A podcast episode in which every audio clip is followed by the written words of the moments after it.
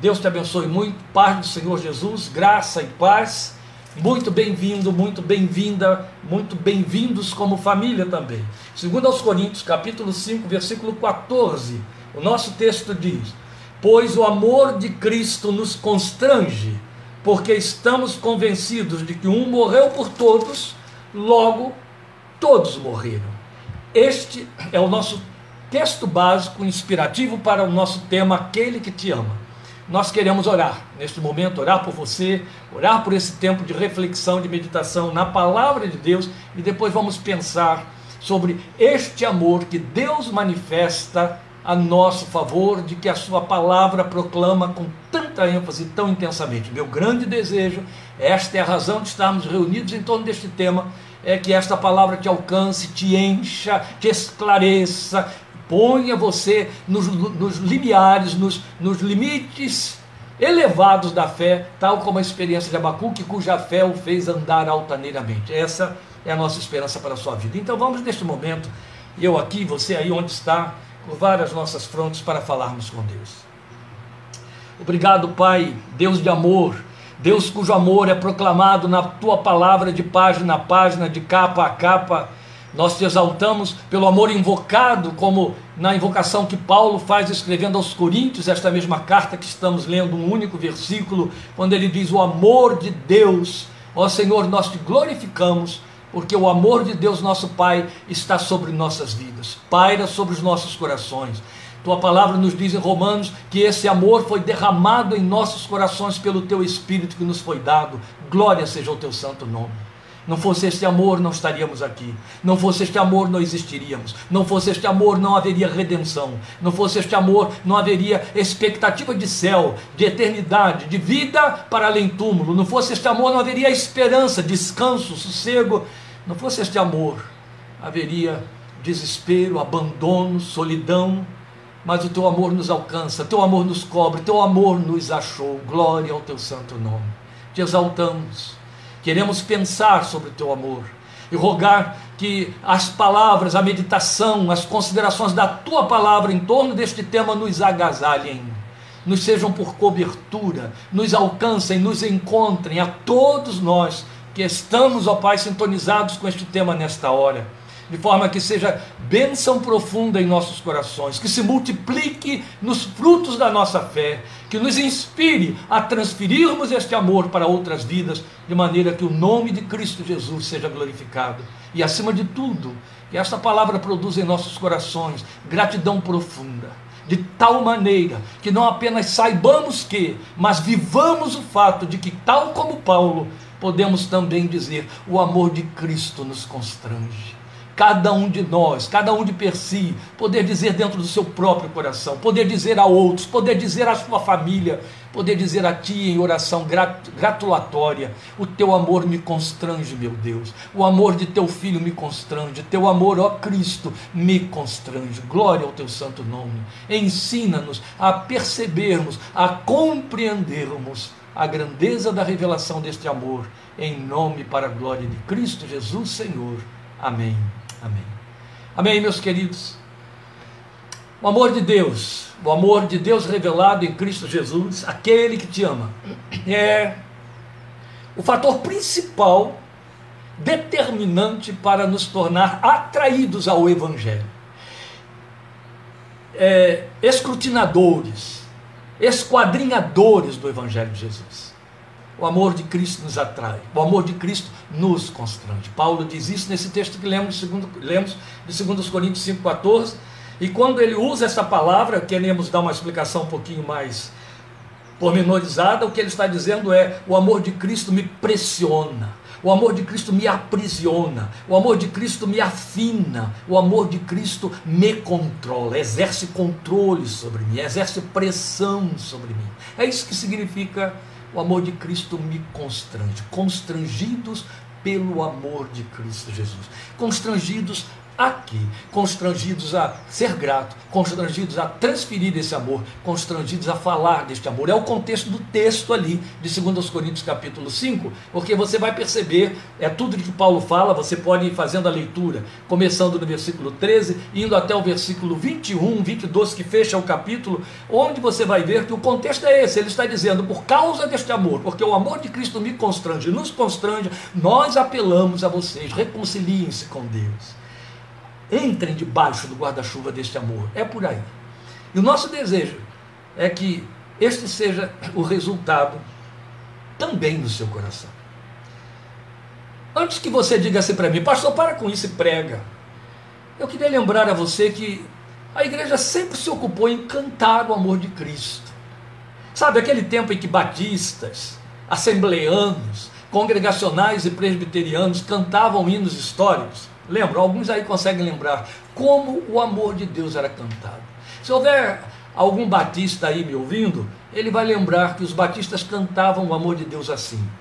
Que grande amor é excelso amor que Cristo nos mostrou para se tornar o Salvador, a vida não negou. Louvemos tão grande amor, sim, tão grande amor que Cristo assim nos manifesta. Que maravilha de amor que nos trouxe para Deus. Bonito, não é? Você lembra? Se você é batista, você deve ter sentido aí uma coceirinha, uma vontade de continuar indo, né? O que este amor de nós fará. Mas vamos dar a vez também aos assembleanos. Como é que os assembleanos cantavam ou cantam o amor de Deus? Era mais ou menos assim. Muito além do nosso entendimento, alto mais que todo firmamento glorioso em seu sublime intento. É o amor de Deus sem par. Grande amor, amor de Deus, enche a terra, enche os céus. Grande amor, amor que abrange a todo mundo e atinge a mim. Eu imagino meus dois futuros genros estão agora ouvindo, querendo continuar o hino. Deve estar também com a mesma coceira, são assembleanos. Devem estar continuando o hino aí, cada um diante da sua telinha. Mas os congregacionais, os presbiterianos, tem vários aí, estou vendo alguns na tela, devem estar dizendo, mas a gente também cantava, a gente cantava. Como que congregacionais e presbiterianos cantam? cantavam ou cantam assim. Amor, que por amor desceste, amor, que por amor morreste, oh quanta dor não padeceste, minha alma vieste resgatar e meu amor ganhar.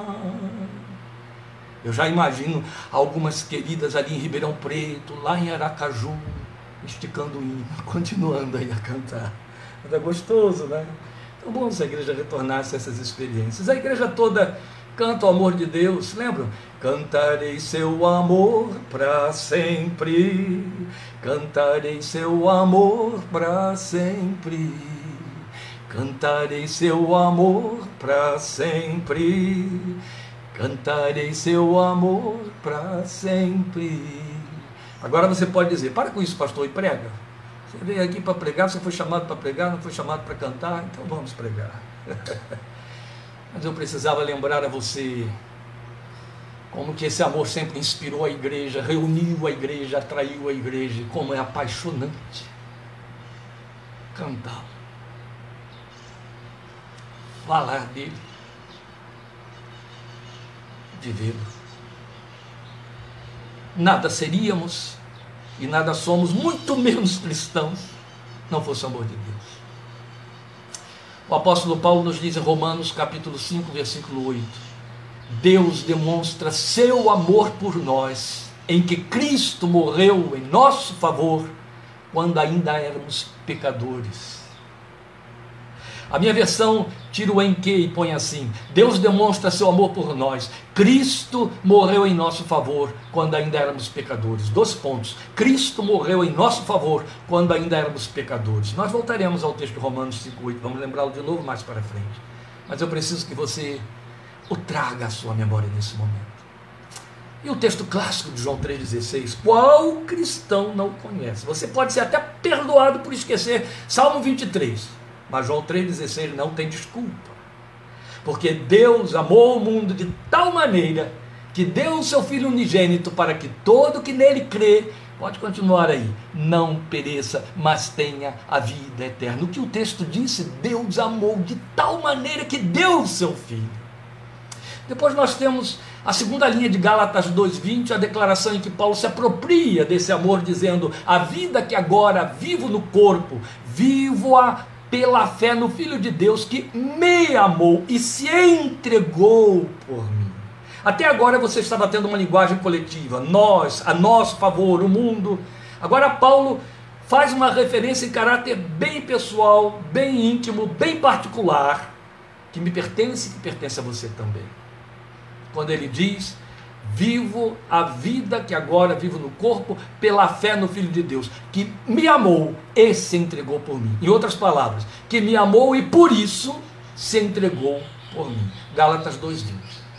Quero ainda lembrar a você Efésios 5,2. Uma recomendação de Paulo à igreja de Éfeso, quando ele diz: Vivam em amor como também Cristo nos amou e se entregou por nós como oferta e sacrifício de aroma agradável a Deus.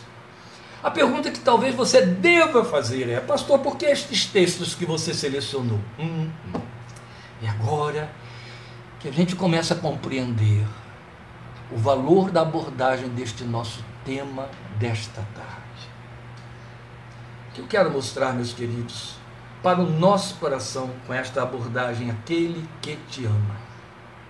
Sempre, ouça, sempre, é isso que eu estou dizendo, sempre que a palavra de Deus faz referência ao fato de que Ele nos ama, faz isso de forma diretamente ligada à prova desse amor, que é a entrega sacrificial de Jesus na cruz a nosso favor.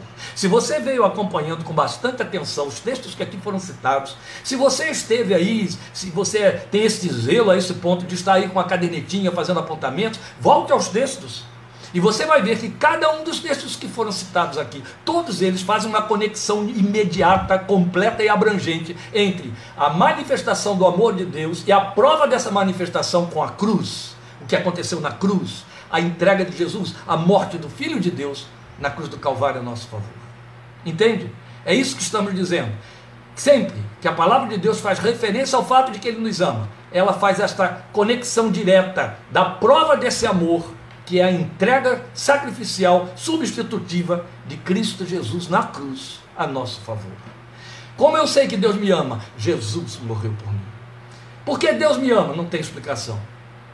Quanto Deus me ama? A vida do seu filho, ele deu e aceitou no meu lugar. Entende? É por aí. É por esta via que você começa a compreender.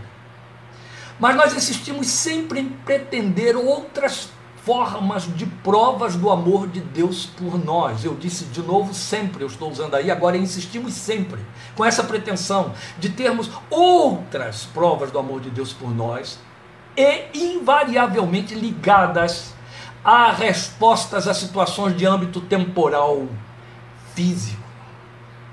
A Bíblia não nega que o amor de Deus nos assiste em nossas necessidades e fraquezas são bênçãos acrescidas.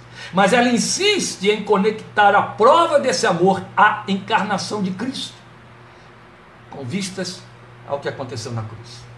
Paulo fala exatamente nestes termos em Romanos 8,32. Eu vou citá-lo textualmente para que você perceba o que estamos dizendo aqui. Ele diz: Aquele que não poupou seu próprio filho, mas o entregou por todos nós, como não nos dará com ele e de graça todas as coisas? Preste atenção.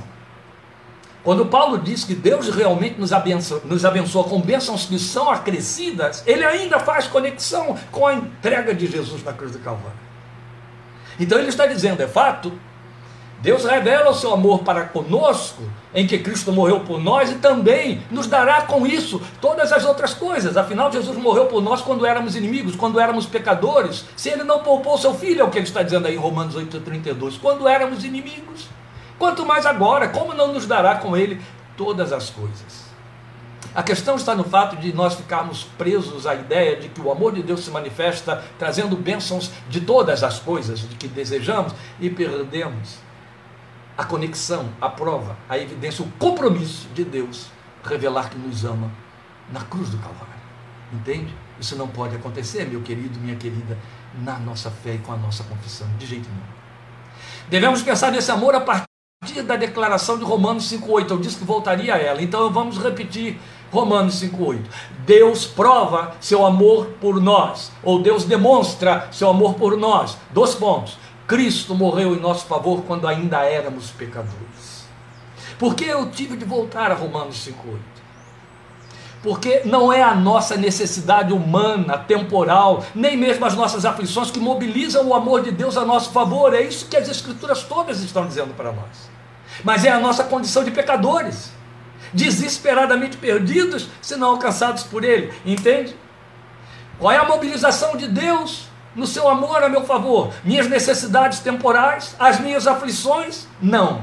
A minha vida de pecado, a minha, meu estado pecaminoso, meu estado de perdição, é isso que mobiliza o amor no coração de Deus a meu favor. Pastor, você está dizendo que então eu tenho que viver pecando para que Deus me ame? Cuidado, aí seria uma, uma detonar com a inteligência, né? O que eu estou dizendo a você, que a Bíblia está mostrando para nós, que Deus se inclina para nós, movido por nossa necessidade de perdidos, e assim lhe revela o seu amor. As outras coisas, uma vez filhos, uma vez redimidos, são acréscimos.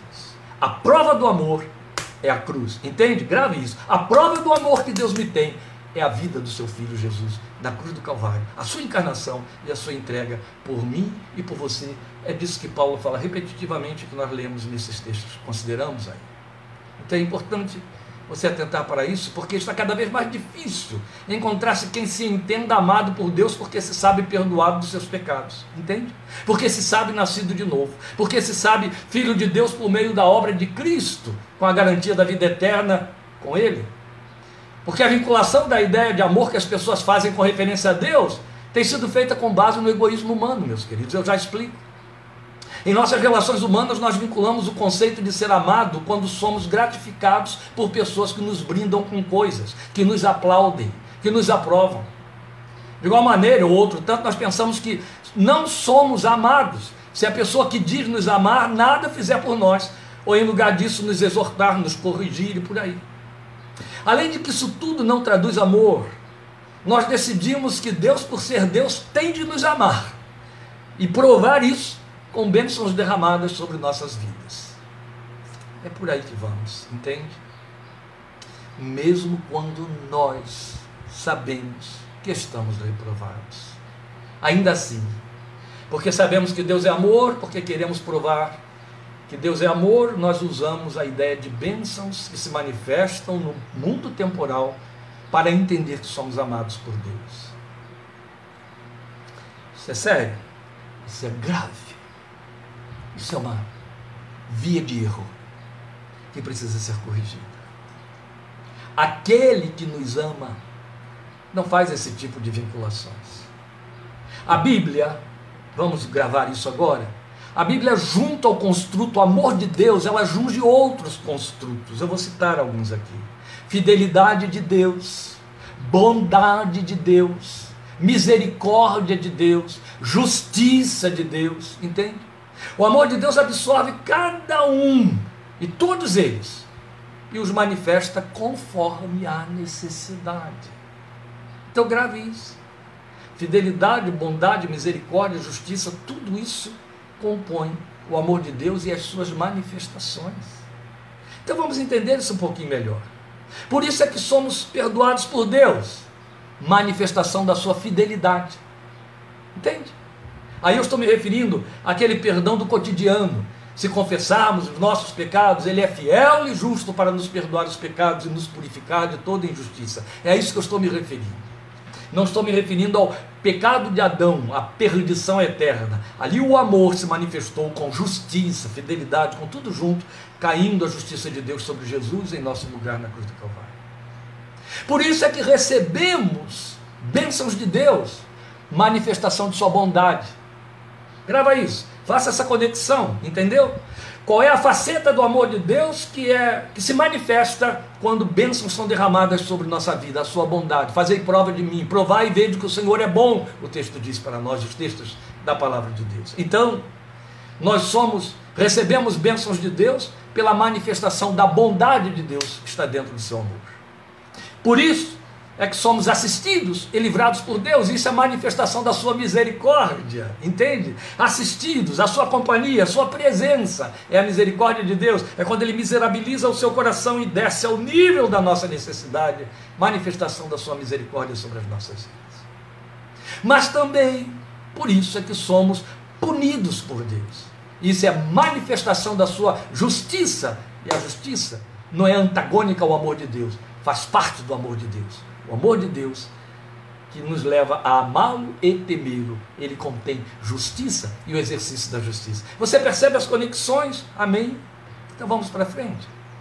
Mas quando somos libertos, quando somos repreendidos, quando somos corrigidos, quando somos provados por Deus, não entendemos. E achamos que Deus então deixou de nos amar, não está nos amando, está com raivinha de nós ou não nos ama. Surpreenda-se à luz da palavra de Deus, da palavra eterna, e aí eu quero me referir a Hebreus 12, de 5 a 6, quando repreendidos, corrigidos, transformados e provados por Deus, é que estamos sendo objetos do seu amor. É isso que textualmente, Hebreus, esse texto que eu citei aí, 12, de 5 a 6, diz para nós: vocês se esqueceram, o texto diz, da palavra de ânimo. Eu gosto de ouvir o autor de Hebreus chamando isso aqui de palavra de ânimo. Da palavra de ânimo que ele dirige a vocês como a filhos. Meu filho, não despreze a disciplina do Senhor, nem se magoe com a sua repreensão, pois o Senhor disciplina a quem ama e castiga todo aquele a quem aceita como filho. Por causa de nossas conexões humanas, a gente rejeita isso aí, não consegue entender, entende? Mas olha a prova do que estamos dizendo, textualmente bíblica. É interessante ouvir isso. Ouvir, inclusive, que o autor de Hebreus está dizendo que isso é uma palavra de ânimo. Não desanime, ele diz. Tenha ânimo quando você se sentir repreendido, quando você se sentir corrigido, porque Deus está corrigindo a quem Ele ama. Faz parte do amor de Deus. Ó, Bênçãos à bondade, entendeu? O perdão do dia a dia, a fidelidade. As punições, a justiça. A assistência, o socorro, a misericórdia. As correções, as provas, a transformação de caráter na vida espiritual que nos leva a irmos nos assemelhando a Cristo Jesus, seu Filho, pelo mover do seu Espírito dentro de nós, prova do seu amor por mim e por você. Jesus morreu para que isso acontecesse. E Jesus morreu porque Deus nos ama. Pronto, está tudo conectado aí. Glória seja ao nome. Mas vamos voltar a Coríntios 5,14, que citamos no início da meditação. Aqui, o apóstolo Paulo usa uma expressão em comum, ele fala de constrangimento. Ele diz constrangido pelo amor de Cristo. Eu já dei aí alguns sinônimos para você, né? Pressionado, sob controle, afinado. Pois bem, nós já vimos que a manifestação e prova do amor de Deus Pai para conosco estão diretamente vinculadas à cruz, não foi isso? Foram os textos que estamos aí, estão diretamente vinculadas à entrega do seu filho por nós. Paulo não diz nada diferente disso aqui. Veja o contexto. Eu disse a vocês que há um contexto aí, é só você ir para o versículo 15 que você já o tem. Então vamos ao contexto. Pois o amor de Cristo nos constrange, ele disse no versículo 14, porque estamos convencidos de que um morreu por todos, logo todos morreram. E ele morreu por todos, para que aqueles que vivem não vivam mais para si mesmos, mas para aquele que por eles morreu e ressuscitou. Percebe como Percebe qual foi a finalidade pela qual Jesus te resgatou na cruz do Calvário para que você deixe de viver para si e viva para Ele. Aí você vai entender o que é ser amado, sendo transformado, tendo a vida correndo por caminhos aplainados, porque afinal de contas você está vivendo para Ele. É por aí. Percebe isso? O apóstolo Paulo diz aos cristãos de Corinto que está constrangido pelo amor que Cristo revelou ao morrer por todos, por conseguinte, por ele também. E isso constrangia. Na minha oração aqui no início, eu estive dizendo a Deus: Deus ajuda-nos a sentirmos esse mesmo constrangimento. Mas deixa eu lhe dizer algumas coisinhas interessantes. Como pastor, já ouvi vezes sem conta, e até recentemente, pessoas mal posicionadas na fé, fazendo esse tipo de questionamento. Por que Deus teve que entregar seu filho à morte pelos pecadores? Onde há amor nisso? Crentes. Já ouvi crentes com esse questionamento. Então, um Deus que é amor e que por amar o mundo mata seu próprio filho. Ele filho exige a vida de seu próprio filho para se satisfazer. Aí alguns geralmente arrematam. Eu não entendo esse tipo de amor, não se coaduna com a ideia que eu tenho de Deus. Esse é o problema onde quase todos tropeçam. A ideia que cada um faz de Deus. Deus nunca nos permitiu fazer ideias a respeito dele. Ele revelou quem ele é para que você não ficasse à vontade para fazer ideias a respeito de Deus. Mas alguns dizem isso. Não coaduna com a ideia que eu faço de Deus eu dou a essas pessoas a resposta em duas assertivas. A primeira delas, quem levanta esse tipo de questionamento não tem noção do que é pecado, não tem noção de quão pecador foi ou é, e de quão santo e justo é Deus, que condenou o pecador à morte para arriscar o pecado da eternidade. Sobre a posição de Deus quanto ao pecado na personalidade humana, eu chamo a sua atenção para ouvir uma breve explicação do reverendo John Stott nesse livro, A Cruz de Cristo. É um dos mais épicos, mais significativos, mais célebres livros escritos por John Stott. A meu ver, me perdoem colocar desse jeito, mas a obra-prima dele, A Cruz de Cristo, na página 112, falando sobre isso, John Stott diz assim: O Senhor é descrito de fato, aí entre parênteses, ele depois descreve-se a si mesmo como provocado a ira ou ciúme, ou a ambos, por causa da idolatria de Israel. Por exemplo, com deuses estranhos o provocaram a zelos, com abominações o irritaram. Ele cita um texto da Bíblia. Os profetas exílicos, ele diz, como Jeremias e Ezequiel, constantemente empregavam esse vocabulário. Não queriam dizer que o Senhor estivesse irritado ou exasperado, ou que o procedimento de Israel tivesse sido tão provocante que desfizera a paciência divina. Não. A linguagem da provocação exprime a reação inevitável da natureza perfeita de Deus ao mal. Indica que há dentro de Deus uma intolerância santa para com a idolatria, a imoralidade e a injustiça. Onde quer que essas ocorrerem, agem como estímulos ao desencadeamento de sua resposta de ira ou indignação. Ele jamais é provocado sem motivo. O mal, e somente o mal o provoca. E deve ser assim necessariamente, visto que Deus deve ser Deus e proceder como Deus. Se o mal não o provocasse a ira, ele perderia nosso respeito, pois já não seria Deus. Eu paro aqui, está na página 112. Mas sobre este comentário desse ilustre irmão, servo de Deus, reverendo John Stott, que já se encontra com o Senhor há alguns anos, eu acrescento alguma coisa. Também nós perderíamos nossa referência de certo e errado. As nossas fronteiras seriam perdidas para transitarmos entre o bem e o mal. Entende? Se alguém ainda duvida de uma prova da ira de Deus contra o pecado, contemple a morte de um ente querido. No verdadeiro luto está a resposta da dor humana à ira de Deus que condenou o pecado à morte. Por isso, Jesus se ofereceu para receber sobre si essa ira justa e cancelar a morte eterna. Por amor de Deus, nós não temos em Deus um tolerante e conciliador de pecados que vai dizer: não, tem muita coisa pior do que isso que você está fazendo. Por outro lado, se eu peco, ele não me ama menos. Não. Se você peca, ele não diminui o seu amor. Por isso que ele chama seu amor de amor eterno, não sofre oscilação. Ele diz: Eu, o Senhor, não mudo. Ele me corrige quando me ama. Foi isso que lemos em Hebreus. Mas não podemos esquecer que Deus reservou na sua justiça e economia um dia chamado o dia do julgamento, em que a justiça de Deus vai realizar o julgamento e condenação de todos os pecadores e dos pecados que enchem as taças da sua tolerância por milênios, desde que o homem transita peregrino sobre a terra. Não vão passar em branco as pedofilias, os genocídios, as desgraças perpetradas em caráter nacional, internacional, populacional, as humilhações individuais, as lágrimas derramadas por inferência de terceiros que saem se jactando que os homicídios, os feminicídios e outras coisas mais.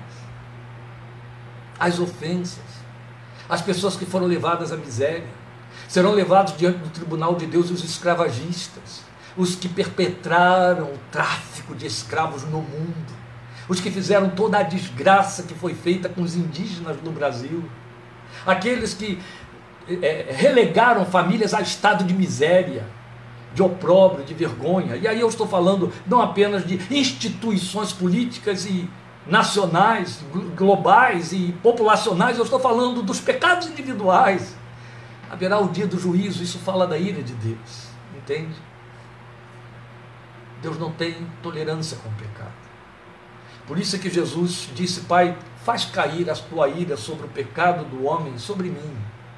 E todo aquele que se identificar com a minha morte recebe sacrificado a ti no meu sacrifício. Foi esse o plano engendrado por Deus entre Deus e Cristo. E é esta a outra assertiva que eu dou como resposta, eu disse que eram duas. O fato de que Jesus não foi vítima de seu Pai. Ele fez uma entrega voluntária, substitutiva, por nos amar, para receber sobre si a ira de Deus contra o pecado que nós não teríamos condições de suportar e de pagar. A ira do Deus que aceitou a oferta do seu filho para nos substituir nessa morte. Isso não fala de esse tipo de Deus que aquelas pessoas colocam como sujeito daquelas inquirições. Isso fala do amor dele por mim e por você. Isso não diz que Deus odiou o seu filho ou o amou menos, amando a mim e a você a ponto de aceitar o sacrifício dele. Não. Paulo, continuando esse texto de 2 Coríntios 5, diz: Deus estava em Cristo. Quando Jesus expira na cruz do Calvário, o seu Pai está ali com ele, padecendo com ele, mas derramando toda a ira sobre o pecado da humanidade para que isso cessasse. E você tivesse direito a participar do glorioso convite que diz: Na casa de meu Pai há muitas moradas. Credes em Deus, crede também em mim. Quando eu for e preparar lugar, eu voltarei para vocês e os levarei para mim mesmo, para que onde eu estiver, vocês estejam comigo. Aleluia! Isso custou a vida do Filho de Deus. Isso fala de um lado do tremendo e eterno amor de Deus, de outro lado da tremenda ira de Deus contra o pecado, que o pecado cria, causa, provoca, como disse John Stott, no coração de Deus. Então não há desculpa para aqueles que se escondem atrás de uma pseudo-ignorância dizendo: não aceito a ideia de que Deus tinha de matar seu filho, aceitar o sacrifício de seu filho. São pessoas que não têm noção ou não querem ter noção do que significa pecado e ser pecador. Entende? São pessoas que se acham boas demais. E daí não são merecedoras da ira de Deus. Que Ele tenha misericórdia delas, de mim e de você. Entende? Meus queridos, houve um acordo em amor da Trindade Santa para nos resgatar de nosso pecado e vã maneira de viver. Por isso, Paulo diz que esse amor o constrangia. Porque quem tinha de estar lá morrendo era eu, era você, era Paulo. Como ele mesmo disse, eu sou o principal dos pecadores. Mas Jesus o fez no nosso lugar. Eu gosto muito de fazer uma associação que para mim é poética, é bela, me contagia desta obra substitutiva de Jesus na cruz do Calvário, numa alegoria em cima da carta que Paulo escreve a Filemon. Lembram? Aquela carta curtinha que está no Novo Testamento, de Paulo a Filemon, fazendo um apelo por Onésimo, o escravo fujão, que ao sair da casa de seu senhor, Filemon roubou. E aí, de acordo com a lei da época, era passível de ser condenado pelo seu senhor. A lei facultava que o senhor matasse o escravo que o roubasse, que fugisse, o servo. Mas aconteceu que Onésimo foi parar em Roma e achou Paulo. Talvez lá ele tenha entrado em desespero e ele conhecia Paulo das vezes, sem conta em que Paulo entrava na casa de Filemão para pregar ali, porque dentro da casa de Filemão havia uma igreja e Paulo discipulou Filemão e Paulo discipulou aquela gente, era o líder espiritual deles. Onésimo certamente serviu Paulo N vezes quando ele chegava lá. E quem sabe ouviu, ouviu o evangelho, mas não tomou nenhuma decisão. Foi para Roma e no seu desespero, agora sabendo que poderia ser pego pelas autoridades romanas, devolvido a Filemão, onde morreria, talvez, ele procura Paulo. Aí Paulo escreve para Filemão dizendo: Eu estou te mandando de volta Onésimo, meu filho Onésimo, que eu gerei nas minhas prisões. Onésimo se converteu. E agora eu estou enviando, não mais como servo, mas como irmão amado no Senhor. Aí começa o apelo. É nesse apelo que eu vejo o que Jesus, nosso maravilhoso intercessor, faz diante do trono do Pai, a meu favor e a seu favor, porque a Bíblia diz que Jesus está intercedendo sempre nós. Está em Hebreus 7, 25. Paulo escreve a Filemão e diz: recebe-o como a mim mesmo. Olha que lindo. Você é esse Onésimo, entende? E Paulo é Jesus aí representado, diante do Pai, que era o Filemão ali com todo o direito contra o escravo fujão que somos eu e você. E aí lá está Jesus dizendo para o Pai: recebe Kleber como a mim mesmo, recebe Ana Maria como a mim mesmo, recebe aí estas vidinhas cujos nomes estão aparecendo aqui na minha tela, recebe como a mim mesmo. E se não bastasse, Paulo vai além e diz a Filemão: e se ele te deve alguma coisa, põe na minha conta. Isso enche meu coração, meus queridos, porque é justamente o que Jesus propiciou, o que Jesus angariou para nós. Ele está lá dizendo ao, ao Pai: põe na minha conta, meu Deus, as dívidas dele, as dívidas delas, deles, põe na minha conta. Só que Paulo conclui a mensagem para Filemão dizendo assim: Eu te pagarei. É quando Jesus muda o tempo verbal. Porque ele pode chegar diante do Pai e dizer: Eu já paguei, aleluia. Põe na minha conta, Pai, porque eu paguei com preço de sangue o perdão e o resgate dele, de que ele precisa. Paulo diz: O amor de Cristo nos constrange. Quando é que nos sentimos constrangidos diante de alguém, meus queridos? As situações podem ser diversas quando estamos mal posicionados diante de uma pessoa com status, não é verdade? Você já passou por isso? Quando estamos sendo alvo de um grande favor ou honra que sabemos não merecer da parte de alguém ou de uma instituição, você já passou por isso? Quando estamos sendo objetos de atenção incomum de alguém muito importante, isso constrange. Está tudo isso aí embutido na declaração de Paulo: o amor de Cristo me constrange. E há mais, há mais. Paulo sentiu tudo isso. E por conta de ser constrangido por esse amor, ele se entendeu incumbido de incluir outros debaixo desse guarda-chuva de amor e oferta. Porque, na verdade, quanto mais gente junto, usufruindo dos mesmos benefícios, mais confortáveis ficamos. Isso é fato. É por essa razão, e para encerrar, que eu entendo quando ele, Paulo, disse em Efésios 3, de 17 a 19, texto belíssimo que nós só podemos compreender esse amor que excede nosso conhecimento ou nosso entendimento, como dizem antigas versões, em largura, comprimento, altura e profundidade como corpo, em conjunto, como igreja. Vamos lembrar do texto. Ele ora pelos Efésios e aí ele diz: E oro para que, estando enraizados e alicerçados em amor, vocês possam, juntamente com todos os santos, com toda a igreja, compreender a largura, o comprimento, a altura e a profundidade e conhecer o amor de Cristo que excede todo conhecimento, para que vocês sejam cheios de toda a plenitude de Deus. Lindo, não é? Eu não tenho esse espaço, mas também não vou ocupar tempo trabalhando com essas metáforas de jeito nenhum, mas é inevitável lembrar que por comprimento de amor, o amor de Deus por nós tem o tamanho da eternidade, como ele disse em Jeremias: com amor eterno te amei. Tem o tamanho da eternidade. É um comprimento que não chega ao fim, entende? É muito maior, como cantam os assembleanos, que o nosso entendimento. É mais alto que todo o firmamento. Abrange todo mundo e atinge a mim. Mas por amor eterno o texto de Jeremias quer dizer que é um amor que não começou ontem, não começou no dia da sua conversão, nem no dia que você nasceu, se antecipou para fazer você nascer, começou na eternidade. E por isso não oscila, porque é eterno, não sofre variações e nem mutações. Glória a Deus. Jesus é o termostato desse amor. Com amor eterno te amei. Sinta o peso desta declaração, meu querido, minha querida. Sinta comigo o peso desta declaração. Com amor eterno eu te amei. Quantos anos você tem? Sua vida já está longa, muito longa. Está curta, pequena, começou há duas décadas. O amor te precedeu antes que o mundo existisse. Esta é a razão porque a palavra de Deus diz que o Cordeiro de Deus, está em Apocalipse 13, 8, foi morto na fundação do mundo. Porque Deus já tinha pensado em você nos dias da eternidade antes de criar o mundo. E havia estabelecido a era, a época e o lugar em que te chamaria a existência, cumprindo a palavra que diz que ele chama a existência todas as coisas que não são como se já fossem. E para que então você pudesse vir para ele, o cordeiro foi morto antes que o mundo existisse, na fundação do mundo, a fim de que você não passasse perdido pela história, entrando do outro lado na eternidade, sem ir para a presença daquele que pensou você e te amou desde o seu coração nos dias da eternidade.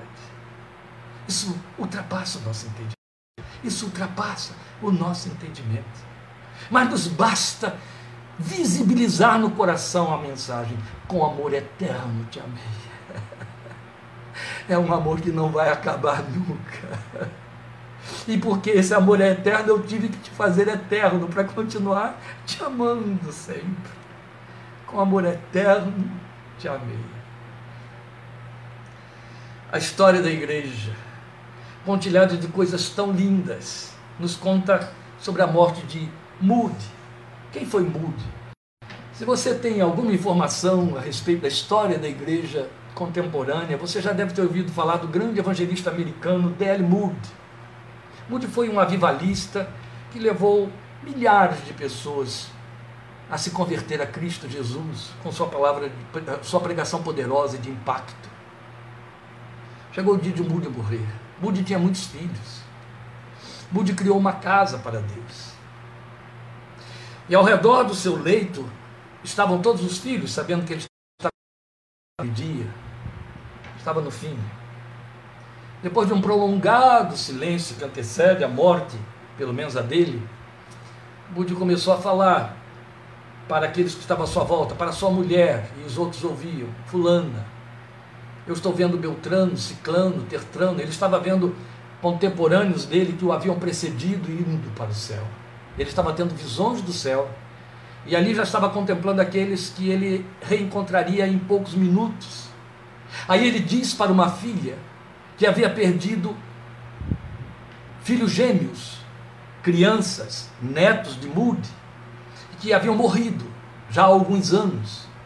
E aí ele diz: Fulana, eu estou vendo Fulano e Beltrana, os dois gêmeos. Eu estou vendo eles, eu estou vendo eles. Estou indo, estou partindo. Aí começa a se despedir dos filhos. Aí chega para sua mulher e diz: Até breve, minha amada. O amor é eterno. Aí vai citando nome por nome cada filho: Até breve, filha. Até breve, meu filho. Até breve, Fulana. Até breve, Ciclana. Havia um filho que resistiu ao Evangelho todos os anos da vida do ministério de Moody. Ele estava ali também. Um filho que conseguiu ter o coração endurecido, apesar dos milhares que se convertiam com as pregações de seu pai.